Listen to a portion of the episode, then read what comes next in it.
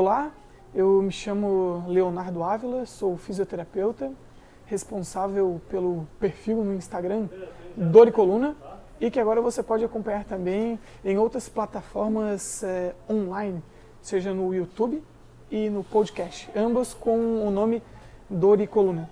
Eh, ao longo dos episódios, nós vamos conversar com diversos profissionais da saúde que, de alguma forma, estudam ou atuam em sua prática clínica no âmbito da dor e neurociência. Então, os assuntos que nós iremos abordar são insights, né, enquanto aos temas que eu citei anteriormente, livros, eh, publicações eh, e publicações eh, científicas. Então, hoje eu tenho uma, a honra de estar aqui com Marcos Lisboa. Marcão, poderia te apresentar para quem estiver consumindo esse nosso material? Léo, em primeiro lugar, obrigado pelo convite. Né? Para mim é uma honra estar aqui com, contigo aqui para a gente poder conversar um pouco, contar a história da, da, do nosso trabalho, né? Uh, como tu sabe, eu sou fisioterapeuta, uhum. uh, já atuo há 20 anos na profissão. Eu tenho uma especialização em acupuntura, o que me levou a fazer uma segunda especialização que foi em dor e, e medicina paliativa, uhum. que por sua vez me levou a fazer um mestrado em neurociências e que agora eu estou fazendo o meu doutorado em neurociências. Então, a, minha, o meu vínculo com, com a abordagem, o manejo da dor já tem um, um tempo considerável, né?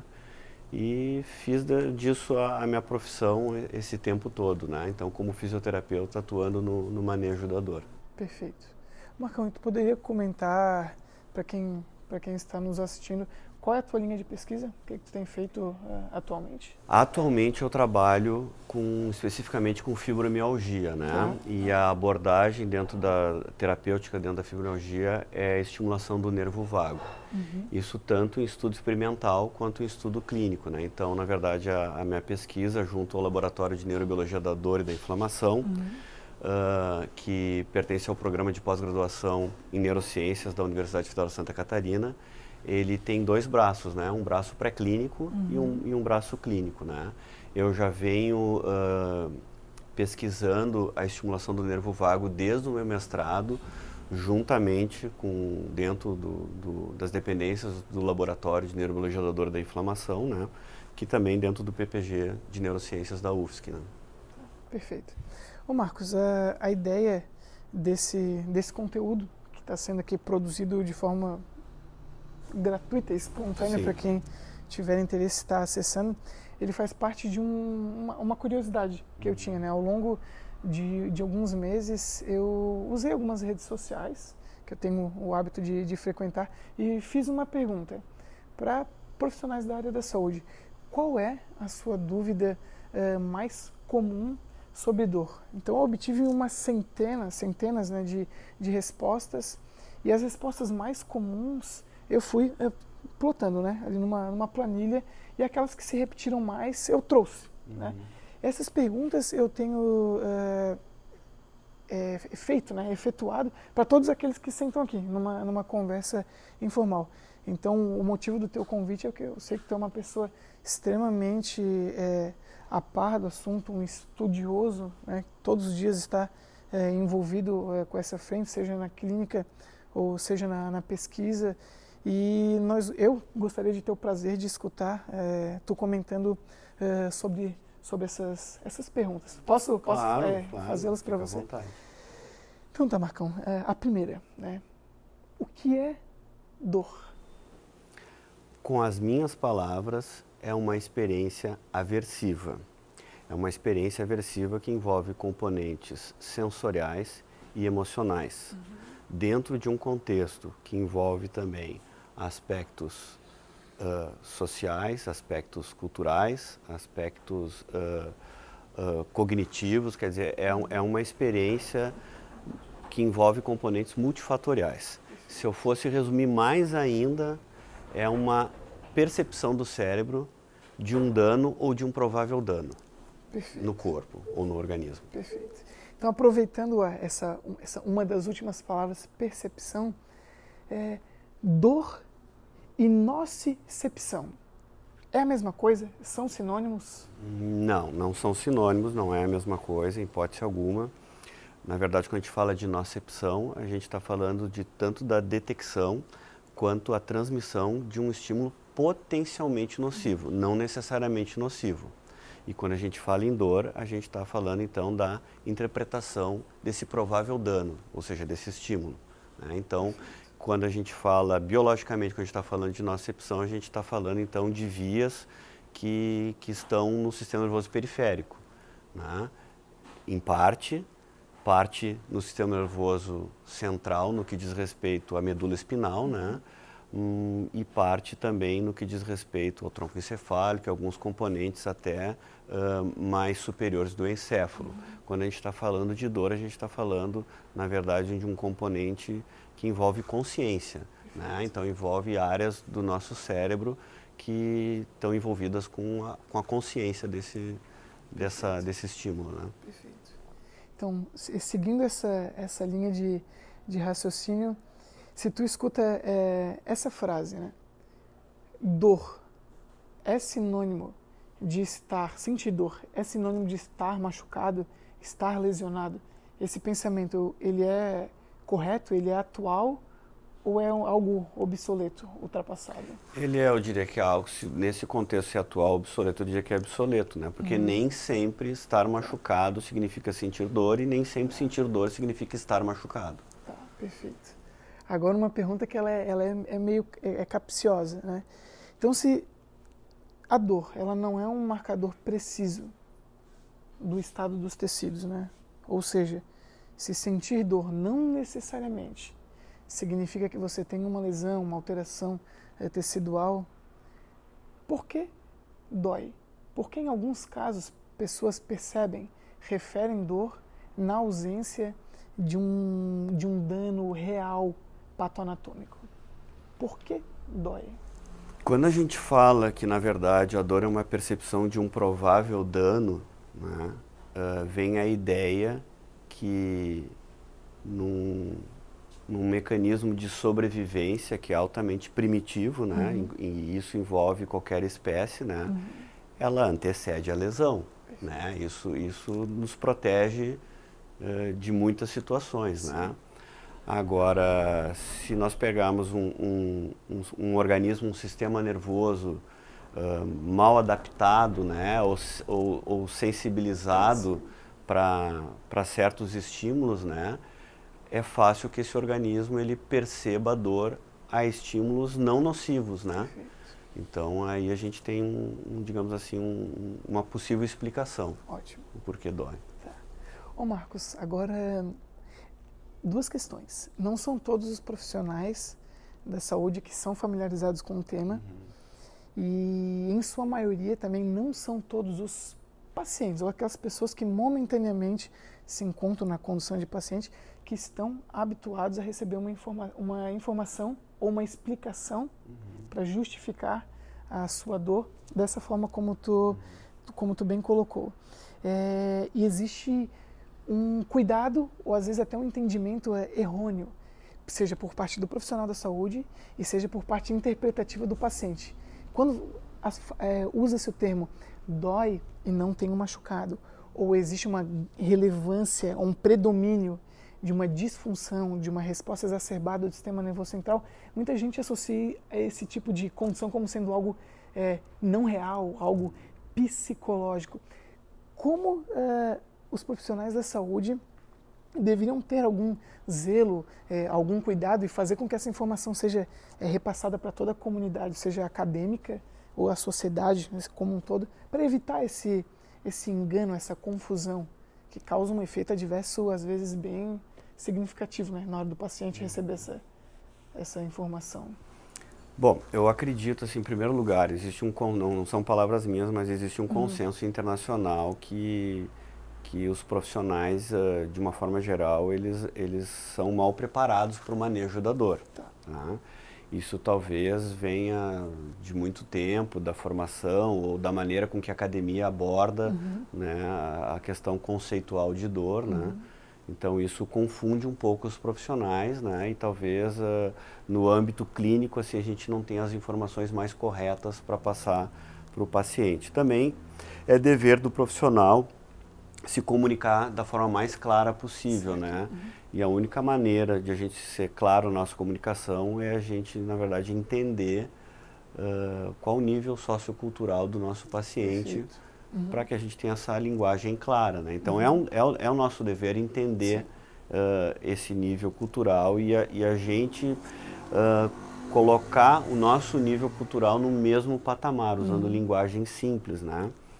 Esse risco sempre vai existir, né? porque na verdade isso já está imbuído na nossa cultura da associação sempre tem que existir uma causa, um dano uhum. para o fato de eu estar tá sentindo Perfeito. dor, né? Uh, é, é, importante também, eh, Léo, a gente esclarecer que o paciente que nos procura ou a, ou a pessoa que está angustiada com a sua dor, ela, ela na maioria das vezes ela tem um processo que é crônico, né? Sim. Porque a, a, dor aguda por si só, na maioria das vezes ela, ela se resolve sozinha, uhum. se ela não evoluir para um caso crônico, né? Sim. O que nos preocupa mesmo são as situações dos casos crônicos, né? E essas pessoas já passaram por muitos profissionais, Sim. por muitos. E já ouviram das mais variadas uhum. explicações, uhum. né? Então realmente não é fácil manejar e, e explicar para esse tipo de, de, de paciente, né? Uh, é, questões mais atuais que envolvem que, uh, conceitos atuais sobre dor, uhum. né? É um grande desafio, né? E eu acho que a gente tem que ir com muita cautela, certo. né? Uh, uhum. Aos poucos, primeiro entendendo quais são as crenças dela e devagarinho pontuando cada uhum. aspecto mais relevante para cada momento do tratamento eu penso que tentar jogar uma carga muito grande de informação de, de início assim é, é, o fracasso é quase que certo. Perfeito, concordo contigo. Tanto é que é, alguma das recomendações é, é sempre voltado a fale o menos uh, possível e quando você for tentar desconstruir algum tipo de informação, desconstrua aquilo que ele retrata como sendo uma crença potencialmente perigosa, né? não conversar e comentar Primeiro a gente tem que saber o que, tem para desconstruir, né? Exato. Não adianta Não, sair falando. Exato. Né? Exatamente. Ô Marcos, é, e uma, uma, uma, pergunta final. Né? Os profissionais da saúde, agora literalmente da saúde, generalizando, eles estão é, preparados para uma é, abordagem mais abrangente? Ou seja, uma abordagem é, que vá além da linha de raciocínio do modelo biomédico, modelo cartesiano, aquele modelo patoanatômico do 1 mais 1 é 2, aquele modelo que infere causa e efeito no que tu retratou anteriormente. Existe esse preparo? Ainda não. O modelo ainda, o modelo biomédico é muito forte ainda na academia, na formação uhum. de todos os profissionais, nas mais diversas especialidades, ele, ele é bastante forte ainda. Uhum uh, saindo da academia, quando a gente começa a falar em especialização, em pós-graduação, né, existe então uma transição, né, eu acho que todos nós estamos a, aprendendo a lidar com um novo, mo novo modelo, né, uh, e nesse, nessa fase de transição é natural que a gente cometa alguns erros ainda, que são erros conceituais que eu vejo, né, em uhum. transpor uhum. questões uh, ainda que são muito novas nesse entendimento, né? Então é uma fase de transição né, que a gente está vivendo. Perfeito. É, eu faço sempre uma pergunta antes dessa, né? É, se os profissionais eles não estão, em sua maioria, é, preparados para uma abordagem mais abrangente, é, será que eles estão preparados para uma ou se encontram preparados para uma abordagem é, específica, somente patonotômica? Todo profissional da saúde ele é, é possui habilidades para fazer uma, uma, uma abordagem propriamente dita, que é o que o modelo preconiza atualmente. Se talvez a falha esteja nesse, única, nesse único modelo de, de, de, de abordagem, será que se ampliarmos o leque para ter mais possibilidades, mais dimensões a serem é, avaliadas, esse preparo realmente é, virá? O profissional está sempre em busca de uma abordagem ou da abordagem, é. aquilo que vai ser a solução. Então isso leva naturalmente ele a ampliar um leque de Sim. abordagem, né? Ele está sempre procurando mais e mais abordagens e muitas vezes nesse nesse intermeio ele não se dá conta que ele está fazendo o mais do mesmo. Exato. Tá? Então é, é isso que acontece. Né? Uhum. A, o, a, a questão é muito complexa, ela é multifatorial. Né?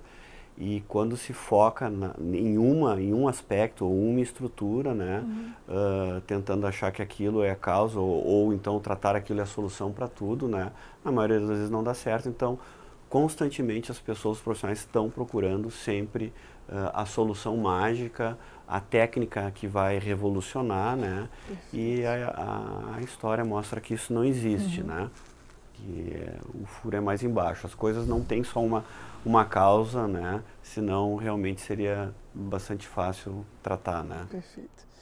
Ô Marcos, é, a ideia de, de, desenvolver esses conteúdos é exatamente isso, levar informação e uma fala sóbria e lúcida, como a que tu retratou. É, agora não é uma pergunta, né? Se tu tiver é, interesse em deixar uma mensagem para quem esteja assistindo, porque teoricamente a ideia desse material é ter um alcance bastante amplo, né?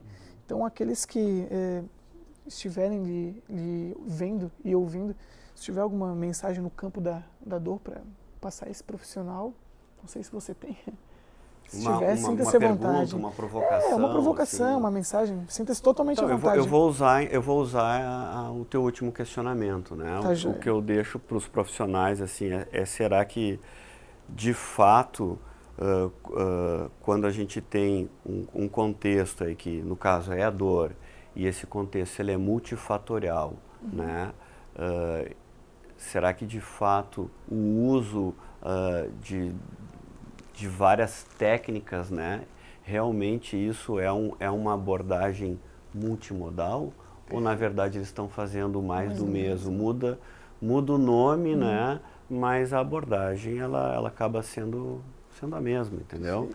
Então é, é, é, aquele velho problema que eu tô falando. Existe um problema conceitual nas coisas, né? uhum. né? A gente está recém transpondo alguns conceitos, né, para a prática clínica, né? Então eu vou juntar um punhado de técnica que eu vou aprender em cursos de finais de semana e agora eu tenho uma abordagem multimodal. Não, eu acho que eu tô, não tenho uma abordagem multimodal porque tu está abordando sempre a mesma, a mesma coisa, a mesma coisa de uma forma diferente, Exato. né? Isso não é isso Exato. não é o multimodal, Exato. né? Então isso é a provocação que eu deixo. O que, que é a abordagem multimodal pro, dentro de um contexto que é multifatorial? Perfeito. Eu gosto de fazer uma reflexão é, sobre isso. É uma, é uma questão de palavras, né? Uh, o multimodal envolve é, modalidades distintas para um fim comum. Né? Agora, se a gente pensar em algo que seja multidimensional, que aí, teoricamente, é, você vislumbra abordar questões que vão além do biológico, talvez, talvez, seja o caminho ideal. Cenas para os próximos é episódios. Marcos, obrigado, obrigado amigo. eu que agradeço. Por tu disponibilizar o teu tempo e, e vir aqui. Espero que essa informação alcance o máximo de é, profissionais eh, e curiosos é, sobre o assunto. Né? Infelizmente, ainda a informação de qualidade não é algo muito é, disseminado, não é algo muito comercializado. Então, pessoal, a minha mensagem final é: se você gostou desse, desse material, por favor, compartilhe com, com seus colegas para que ela toque o máximo de, de profissionais possíveis. Muito obrigado.